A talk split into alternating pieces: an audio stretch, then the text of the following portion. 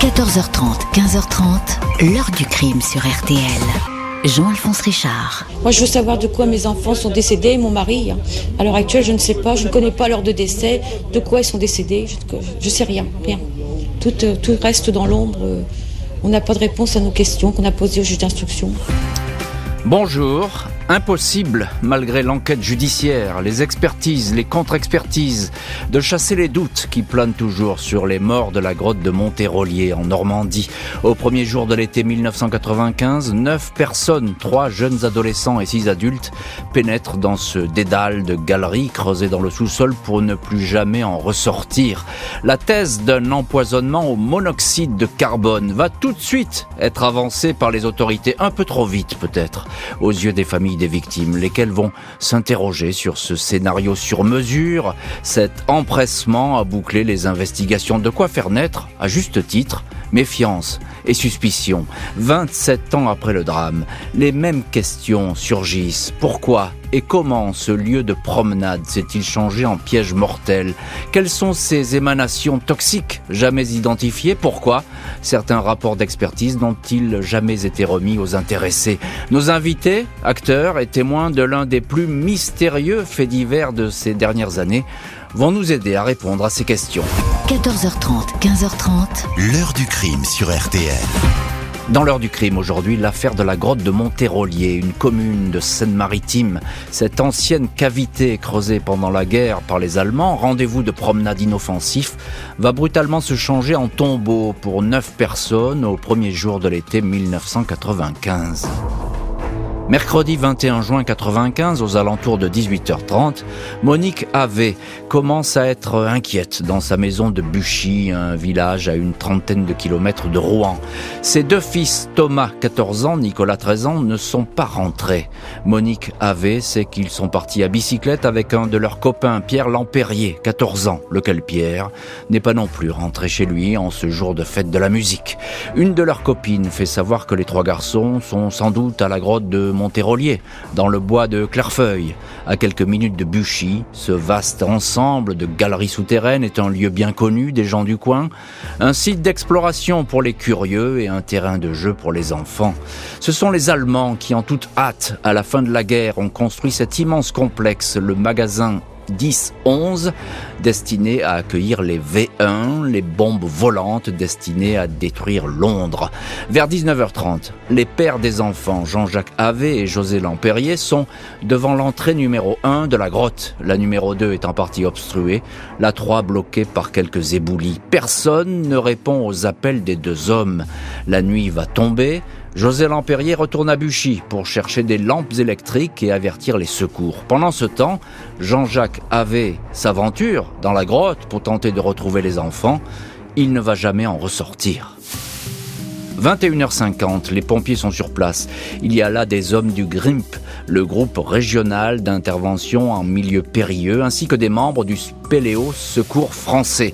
Des pompiers sont entrés dans les galeries, mais certains, incommodés par la fumée, ont dû ressortir en toute hâte.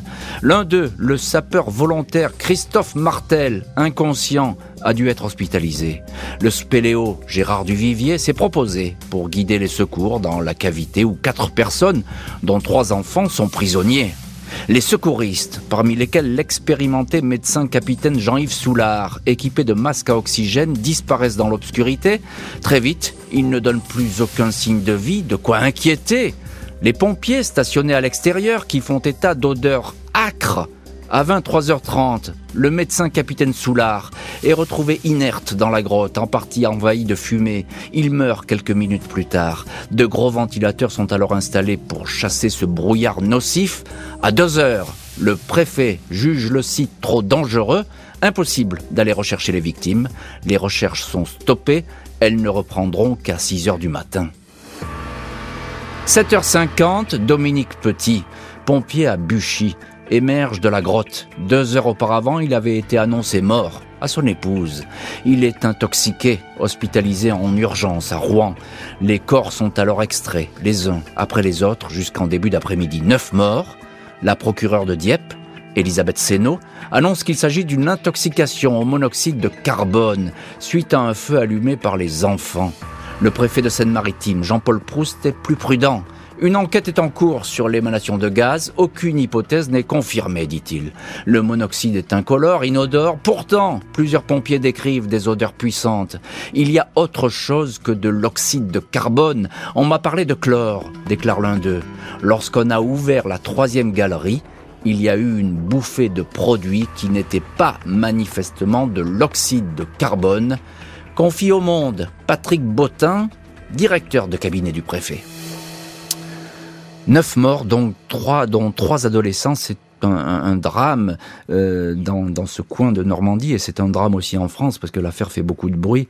Euh, parmi ces victimes, il y a une famille quasiment anéantie, la famille AV, et c'est la consternation euh, qui règne. Il y a aussi le, scepticisme, on va le voir dans le chapitre suivant, avec le témoignage effarant du seul survivant. Tout le monde, bien sûr, s'interroge, choc d'autant plus intense que cette grotte de Montérolier, ou de Clairefeuille, comme on l'appelle, a toujours été sans danger, inoffensif. Bonjour Philippe Dufresne. Bonjour.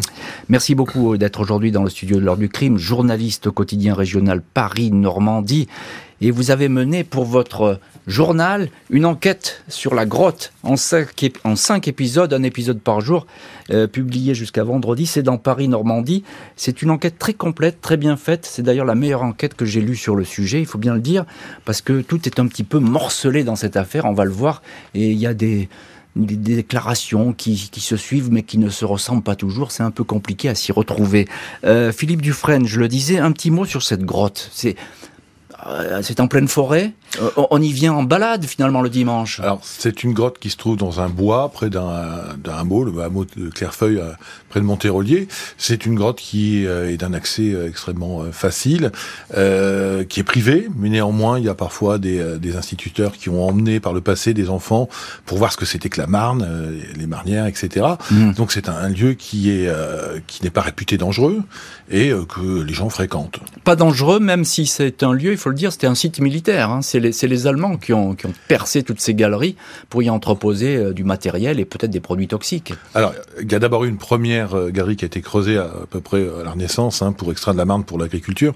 Mais en 43, euh, l'armée allemande décide de creuser deux autres euh, galeries, un peu en forme d'arête de poisson, pour pouvoir y stocker notamment les éléments nécessaires à, l'envoi de, de, fusées V1, hein, ces bombes volantes qui vont qui vont semer la l'horreur à, à, Londres. Mais bien entendu, s'il y a un dépôt d'armes de genre, il y a également de quoi alimenter une garnison, il y a également différents produits qui servent, etc. Donc, mmh. Mais elle a été nettoyée, cette, cette, cette grotte, hein, à la libération. Voilà, elle est libérée par les Canadiens, également par des Anglais. Il y a des traces, contrairement à ce qui a pu te dire à un moment, il y a des traces de cette opération. Euh, c'est un lieu qui va euh, subir une procédure très classique à l'époque, c'est-à-dire qu'on vide le dépôt, et normalement, je dis bien normalement parce que ça va pas être le cas là, on euh, fait sauter la grotte, ce qu'on appelle un foudroiement, parce que ça peut très bien être euh, piégé ou il peut y avoir des dépôts cachés. Oui, c'est ça. Dans il le cas présent, ça va pas être. Il, peut y avoir des cavités qu'on a oubliées, ou des cavités qui étaient cachées volontairement par les Allemands. Et effectivement, la grotte, elle ne va pas être détruite. Elle va rester quasiment en l'état. Ah elle, oui, elle, est, elle est vide, mais en l'état. Alors, on va la conserver jusqu'en 61 dans le cadre de la défense euh, passive, défense euh, civile, au cas où il y aurait éventuellement des bombardements. La France quitte l'OTAN et du coup, elle quitte le paysage administratif, on va dire. Bonjour José Lampérier. Bonjour. Merci beaucoup, vous aussi, d'avoir accepté l'invitation de l'heure du crime. Vous êtes le père de Pierre Lampérier, qui est l'une des petites victimes, finalement. Hein. C'était votre fils, et il a péri avec ses deux camarades dans cette grotte euh, ce jour-là. Vous êtes, je l'ai dit, je l'ai dit dans mon récit, vous êtes sur place avec Monsieur Ave, euh, le, père des deux, autres garçons. Euh, quelle est l'ambiance qui règne lorsque les pompiers commencent à arriver? Euh, Il y a tout cet affolement. Évidemment, vous pensez évidemment aux, garçons qui sont à l'intérieur, euh, à votre fils. Mais est-ce qu'il y a une ambiance un petit peu particulière qui s'empare d'un seul coup de, ce paysage? Euh, Au départ, non, il n'y a pas une, enfin d'ambiance particulière. Nous, on pense, on, on, espère quoi. Donc, on pense que les choses vont se passer normalement et c'est par la suite que l'on va découvrir que les choses se passent pas du tout eh comme euh, on, le, pensait. Quoi. Vous êtes un peu surpris par les réactions euh, sur place Il y a l'armée qui, qui, arrive très vite, je crois L'armée arrivera euh, le lendemain, c'est-à-dire le 22 au soir, arrivera sur place. Là, évidemment, nous, nous nous posons des questions sur leur intervention. Et, nous découvrions par la suite, euh, évidemment, euh, toute la nuit qui s'est passée, l'arrêt des secours, euh, l'interdiction d'ouvrir la troisième galerie, tout ça, forcément, nous, interpelle. Hmm. Alors, très vite, on va savoir bah, qu'il n'y a plus d'espoir pour les, neuf personnes qui sont à l'intérieur. Et là, les autorités vont dire, bah, c'est le monoxyde de carbone. Quelle est votre réaction à ce moment-là? Nous, on a toujours pensé depuis le début qu'il y avait autre chose que du monoxyde de carbone, euh, euh, la, cause de l'accident. Pourquoi? À cause des odeurs notamment À cause des odeurs, oui, à cause de, tout ce qui a pu être dit, ressenti sur place. Euh, par contre, ensuite, on est, on est vraiment interpellé, c'est dans le déroulement des secours. Hmm. Puisque là, il va se passer plusieurs heures Hein, on arrêtera les secours. Oui, c'est ça. On arrête les recherches. Hein. Tout à fait. Hmm. On arrête les recherches et ça, euh, évidemment, c'est insupportable lorsqu'on est du côté des familles parce qu'on ne conçoit pas qu'on puisse arrêter les secours. Vous comprenez pas là? C'est pas insupportable. C'est qu'à un moment donné, on peut comprendre qu'il y a une peut-être une désorganisation. Il se passe quelque chose. On arrête les secours. On peut le comprendre peut-être pendant. Euh, une heure, quoi. On peut, on peut l'admettre. Mais là, euh, les secours vont être arrêtés pendant plus de six heures. Officiellement, les militaires déployés sur le site sont là pour sécuriser les lieux, éloigner les curieux. Les investigations vont soulever plus de questions que de réponses. Le sapeur-pompier volontaire Dominique Petit, 36 ans, seul survivant parmi les hommes qui ont cheminé profondément dans les galeries, est resté deux jours et demi dans le coma. Il a frôlé la mort. Son témoignage, précieux, est recueilli par les gendarmes, mais il ne va pas retenir beaucoup l'attention de la juge Elisabeth de Sancière-Ferrandière, ni celle de la procureure de Dieppe.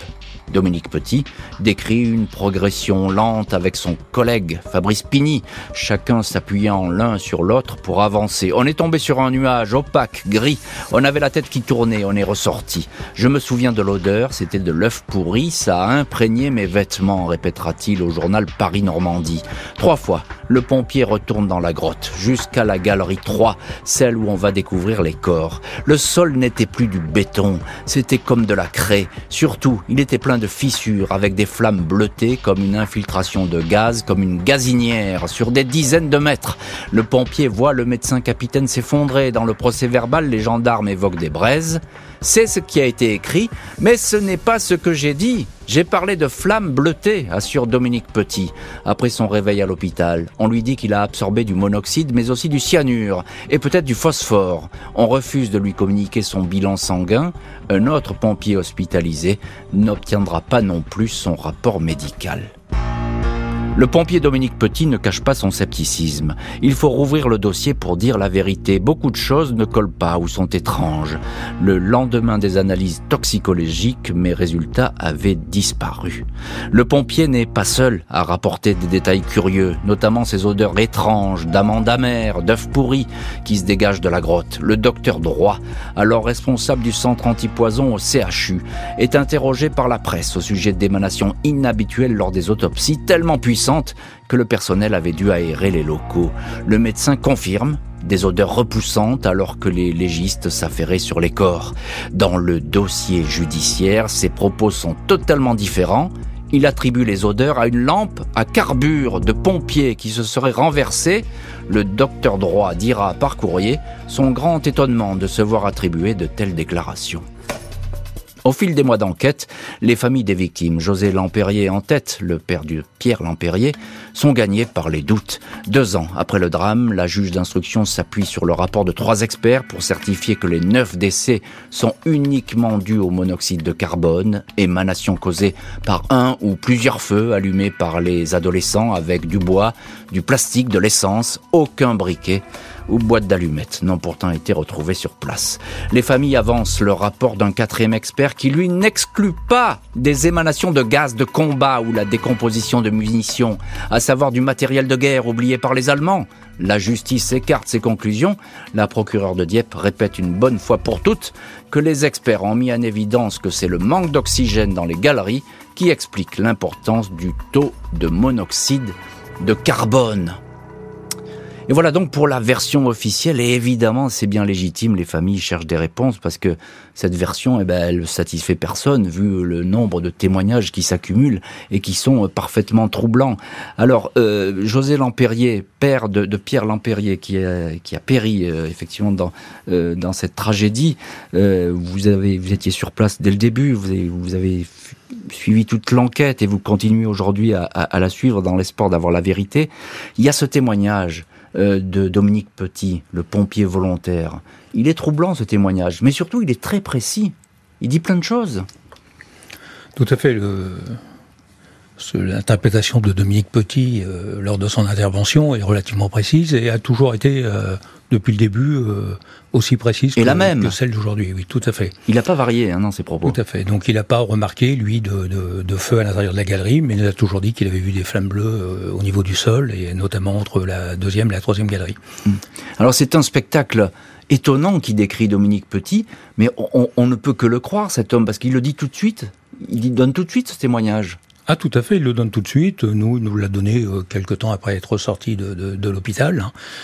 Euh, malheureusement, au vu de son audition, c'est pas tout à fait ce qui est noté dans son audition. Donc, on est parti sur des feux ou des feux divers qu'il a qu'il aurait vu à l'intérieur de la galerie. C'est pas du tout ce qu'il a dit et ce qu'il a dit depuis le début. Je, je confirme. Aujourd'hui, c'est dire. Euh, comment vous expliquez que finalement ces procès-verbaux, ils soient pas le miroir parfait des déclarations de, de, Dominique Petit et d'autres, hein, puisqu'il y a un médecin aussi qui, donc, qui, qui se dit les, les propos sont pas tout à fait les miens bah, je sais pas, on a peut-être envie que le dossier porte sur un feu de bois et faire porter les responsabilités aux enfants. Hein. C'est beaucoup plus simple pour tout le reste. C'est beaucoup plus simple que ce soit classé très vite, c'est ça ce que vous Oui, que ce soit classé très vite et qu'on évidemment que la responsabilité soit complètement euh, diluée. C'est ça, diluée et que finalement il y a un brouillard autour de ça euh, et qu'on n'arrive plus à voir qui a fait quoi. Euh, Philippe Dufresne, journaliste au quotidien régional Paris-Normandie, qui sort une excellente enquête sur la grotte de Monterolier. Euh, il y a un point qui est important quand même, c'est que euh, Dominique Petit n'est auditionné que par les gendarmes. La juge d'instruction, alors que c'est quand même le témoin principal, bah, c'est le seul survivant. C'est le seul rescapé. Elle ne l'entend pas. Elle ne l'entend pas. Il ne sera pas entendu. Il est entendu par les gendarmes en présence d'un colonel des sapeurs-pompiers. Alors, euh, Philippe Dufresne, il y a trois rapports euh, dans cette enquête, euh, commandés par la, par la justice, trois experts, spécialistes du monoxyde de carbone, des fumées, des incendies, comme on voudra.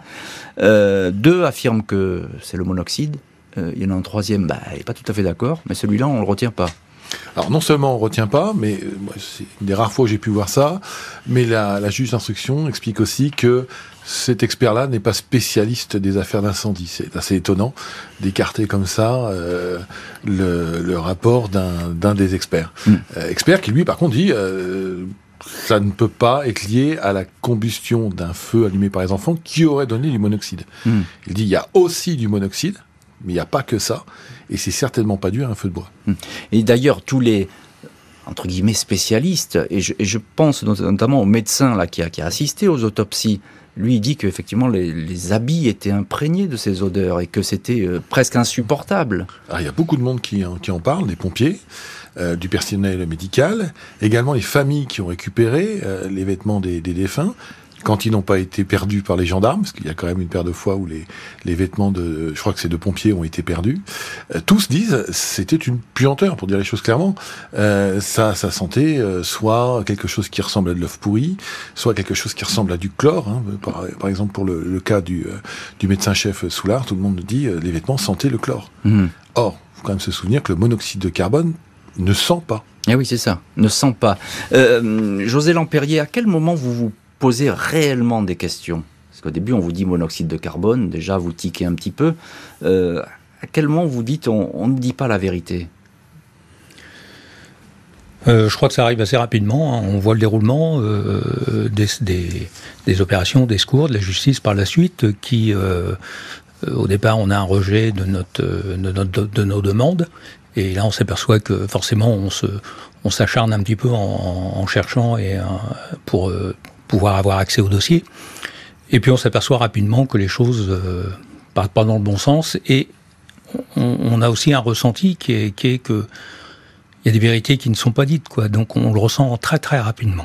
Quelles sont les demandes que vous faites? Vous faites des demandes d'expertise? Vous demandez à voir la juge? Alors, on, fait énormément de demandes d'expertise euh, pendant toute la durée euh, du dossier. Euh, ça dure quand même sur deux ans. On sera à chaque fois que l'on fera de demandes, on sera donc réfuté par le juge en permanence hein, et on ira en chambre d'accusation et à chaque fois, on, ce sera le mur à chaque fois pour nous. Toutes les demandes qu'on a faites, y compris jusqu'à la cassation, ce sera refus. Refus, refus, refus, refus. Et, que disent vos avocats? Qu'est-ce que qu'est-ce que vous dites? Vous, Tout le monde trouve ça troublant. Tout le monde trouve ça troublant, tout à fait. Tous les avocats trouvent ça troublant. Mais mm. devant vous, vous avez la justice qui décide que ça serait pas comme ça. Vous savez, la justice, c'est votre feuille est blanche, mais on vous dira qu'elle est noire. Mm. Et vous avez intérêt à comprendre qu'elle est noire, parce que de toute façon, elle est noire. Vous avez eu ce sentiment? Ah, mais n'ai pas eu ce sentiment. Moi, quand on me parle de, par exemple, de qui est expert auprès des tribunaux de, de Colmar, on, me dit qu'il n'est pas compétent. Hmm. Et, tout le temps, vous voyez, Klineski, il n'est pas compétent. Personne n'est compétent. Hmm. Il faut préciser quand même que vous avez fourni les diplômes de ces messieurs qui sont euh, des, experts reconnus notamment par l'Institut Pasteur, etc. Enfin, bien sûr, bien pas des guignols. Non, non, non, non. Et, vous avez beau mettre les documents devant, les, devant ces personnes-là, ils, ne les voient pas, ils ne vous écoutent pas, ils n'ont qu'un fil conducteur. C'est euh, pour eux le CO2, enfin le monoxyde de carbone, et puis euh, ça ira dans ce sens-là jusqu'à la fin. je, regrette, mais ça, c'est inimaginable. C'est comme ça, on peut pas en sortir. Hein. On peut pas en sortir. Hein. C'est pas à vous de dire ce qui s'est passé, c'est à la justice de le dire. C'est ce qu'on peut, ce qu'on vous a dit. Hein. Je, traduis, je traduis vos propos, euh, Monsieur Lampérier. Après deux ans d'enquête, la justice s'apprête donc à refermer le dossier aux grandes dames des familles. Face à la juge et à la procureure qui assurent qu'elles ne veulent pas cacher quoi que ce soit, les familles des victimes restent réservées. Elles s'étaient interrogées sur la présence rapide et nombreuse de militaires sur le site sans obtenir de réponse précise. Une opération de sécurisation selon la préfecture. L'avocate des époux Lampérier, maître Véronique Pellerin-Bosselin, ne croit pas au seul monoxyde de carbone. Elle avance la possible présence de chlore. Et pourquoi pas de gaz suffocant de combat comme le phosgène ou la chloropicrine. Pourquoi n'a-t-on pas effectué des analyses pour détecter la présence de chlore demande l'avocate. Réponse de la procureure. Il est faux de dire que l'on n'a pas fait cette recherche. Les parents souhaitent que des expertises supplémentaires soient ordonnées. Ils soulignent l'absence de traces de fumée sur les parois alors que plusieurs feux auraient été allumés.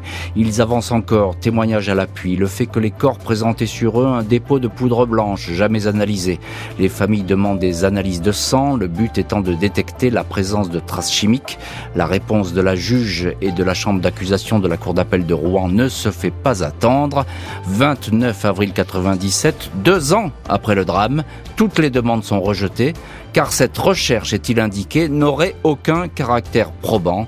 Un mois plus tard, un non-lieu est prononcé. Tout est fait pour cacher la vérité, s'insurgent les familles. Pour moi, ils les ont laissés mourir, accuse Monique Ave, qui a perdu dans la tragédie son mari et ses deux fils. Et voilà donc ce non-lieu ben, qui, ferme, c'est le rideau qui tombe sur cette affaire. Il n'y aura pas d'enquête euh, sauf euh, éléments nouveaux, sauf appel peut-être, on va le voir par la suite. Euh, Philippe Dufresne, du journaliste à Paris-Normandie et qui sort une grande enquête sur cette affaire de la grotte de, Monterolier.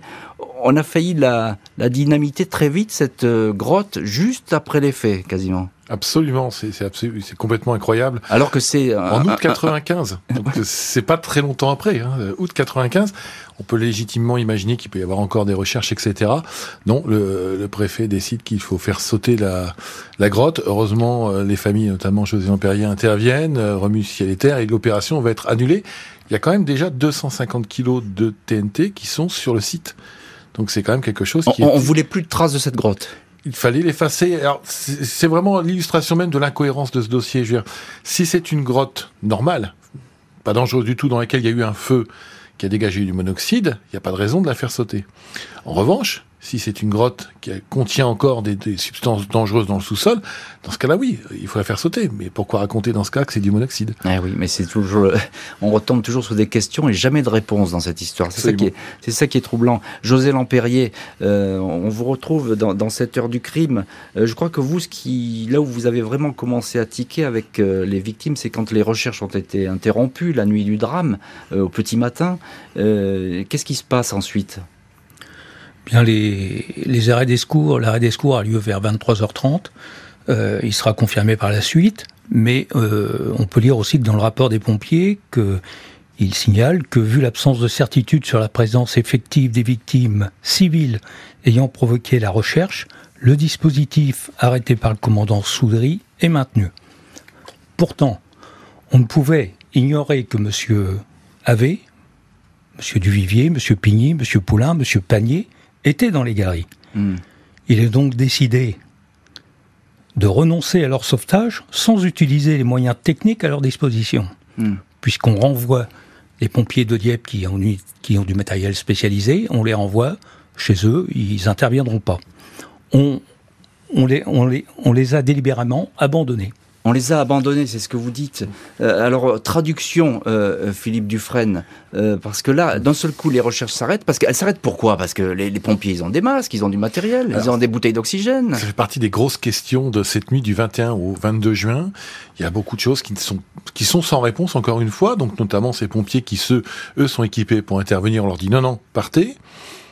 À une heure et demie, euh, le CIRCOSC, hein, qui est un centre euh, qui gère euh, les opérations de secours sur un, plan plus sécurité civile, hein, prend la, main sur le commandement, c'est ce qui est indiqué, envoie une unité spécialisée en intervention chimique.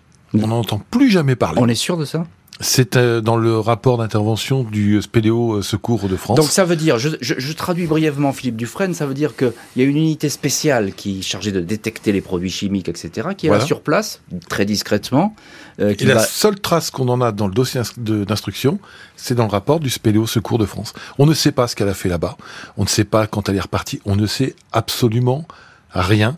Et il y a encore une autre question qui est vraiment importante, les secours ne peuvent reprendre qu'à 6 heures du matin. Néanmoins, à 5 heures, on téléphone à la femme de Dominique Petit, le sapeur-pompier volontaire, pour lui dire votre mari est mort.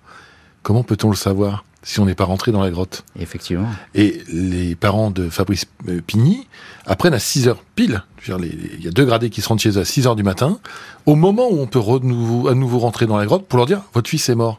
Encore une fois, comment on le sait? Parce qu'il y a des, parce il y a donc des personnes qui sont rentrées dans la grotte et qui ne sont pas euh, apparus officiellement dans le dossier. Et qui n'ont pas fait de, de, rapport circonstancié. Cinq ans après le drame, le dossier va connaître un rebondissement spectaculaire avec la révélation d'une cavité inexplorée.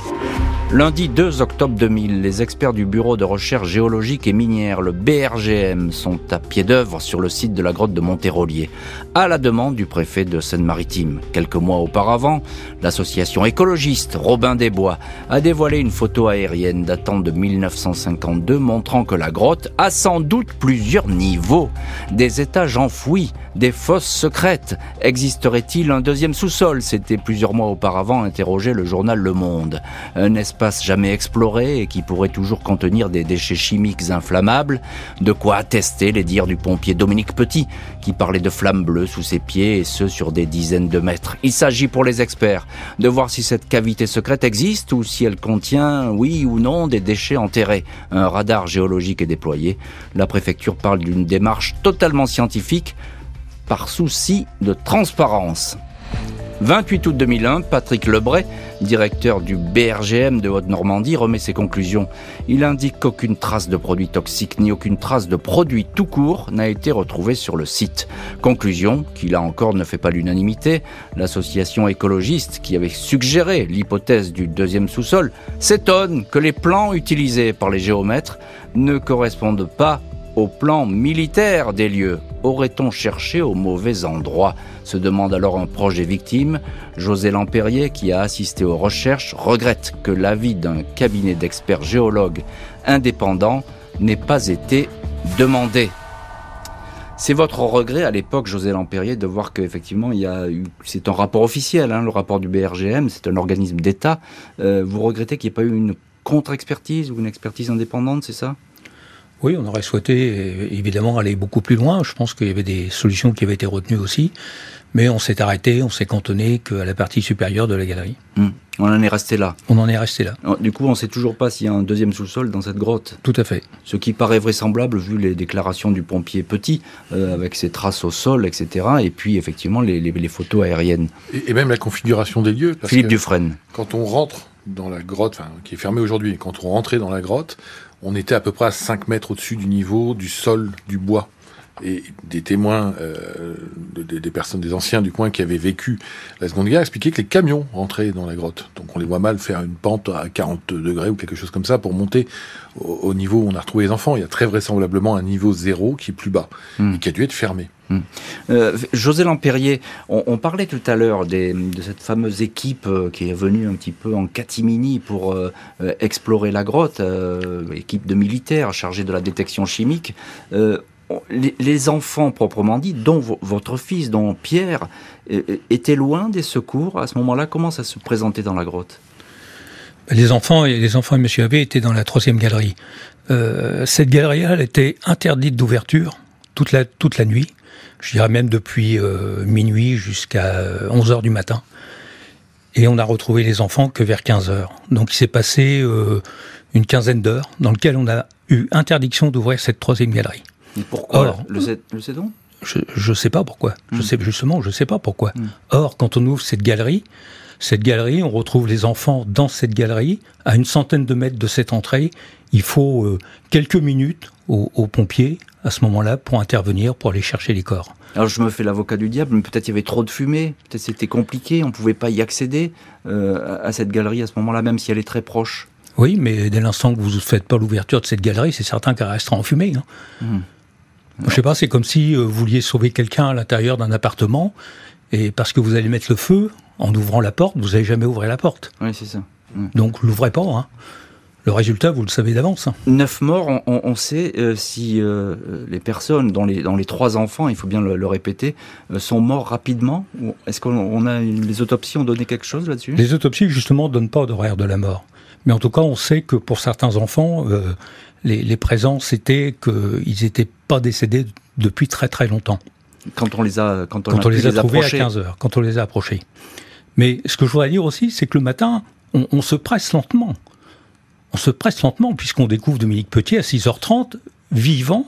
Oui, en, mauvaise... malheureusement, malheureusement, le pompier qui le trouve, d'ailleurs, il sera sermonné parce qu'il a dépassé son cadre de recherche. Ah, c'est incroyable. Donc, euh, ah, effectivement, il est secouru par un de ses collègues. Oui, parce qu'il entend râler, euh, le gars entend, quelqu'un râler, donc il va voir plus loin ce qui se passe. Mais à la sortie, il se fera quand même chahuter en disant mais c'était pas, t'avais pas allé jusque là, mm, mm, mm. ce qui est quand même dommage. Mais on le trouve, on le, on le, on le découvre quand même vivant à 6h30. Et il se passera quand même entre 6h30 et 15h, c'est-à-dire 9h, pour trouver les enfants et Monsieur Petit, alors qu'ils ne sont qu'à une centaine de mètres de Dominique Petit. Hmm. C'est-à-dire qu'il faudra 9 heures pour parcourir 100 mètres dans ces galeries. Alors qu'il n'a pas aucune gêne au sol, puisqu'on circule dans les galeries, je les ai visitées, on circule dans ces galeries de 4 mètres sur 3 mètres, il n'y a pas d'incident au sol, et à ce moment-là, il n'y avait pas de fumée à l'intérieur de ces galeries. Nouvelle question, nouveaux doutes, nouveaux recours, mais le dossier judiciaire ne va jamais être rouvert. Les parents, frères, sœurs, oncles ou tantes des neuf victimes de la grotte n'ont jamais baissé les bras en dépit des revers judiciaires subis, en non-lieu en 97, un appel rejeté tout comme dans les mois suivants, un pourvoi en cassation. Malgré la fin de l'enquête, les familles continuent à s'épauler mutuellement, se posant à l'infini les mêmes questions, comme Colette et Gérard Pigny qui ont perdu dans cette tragédie leur fils unique, Fabrice, pompier volontaire. Comment accepter? Il y a dans cette affaire beaucoup de trucs qui ne vont pas. Quand on a récupéré ses vêtements, ils étaient blancs, mais ce n'était pas que de la marne du sol, confie Gérard Pigny au journal Paris-Normandie. Les Pigny, Lampérier, Ave, Duvivier, Panier, Poulain et Soulard partagent le même sentiment d'abandon. En 1997, le couple Lampérier avait eu rendez-vous avec la garde des Sceaux de l'époque, Elisabeth Guigou, laquelle leur avait aussitôt annoncé qu'elle ne pouvait rien pour eux. Et justement, José Lampérier, vous êtes l'un de nos invités dans l'heure du crime. Vous êtes donc le père de Pierre Lampérier qui est, qui est mort dans la grotte. Euh, vous êtes allé voir jusqu'à la ministre de la Justice, Elisabeth Guigou. Ça n'a pas duré longtemps, cette entrevue. Non, on a surtout été déçus euh, de cette entrevue, même si elle a duré euh, peut-être un quart d'heure, vingt minutes, mais on a surtout été déçus puisqu'elle nous a dit qu'elle ne pourrait rien pour nous. Donc je pense qu'à ce moment-là, dès l'instant qu'on nous avait dit qu'on pouvait rien pour nous, on aurait dû repartir sur le champ. Mm. C'est pas acceptable.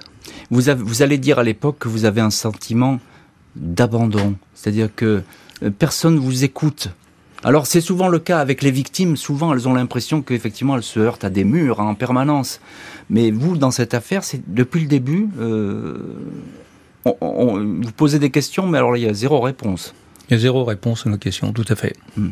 On n'avance pas. Hmm. On est toujours dans la même situation qu'il y a 27 ans. Et pour nous, 27 ans, c'était hier l'accident.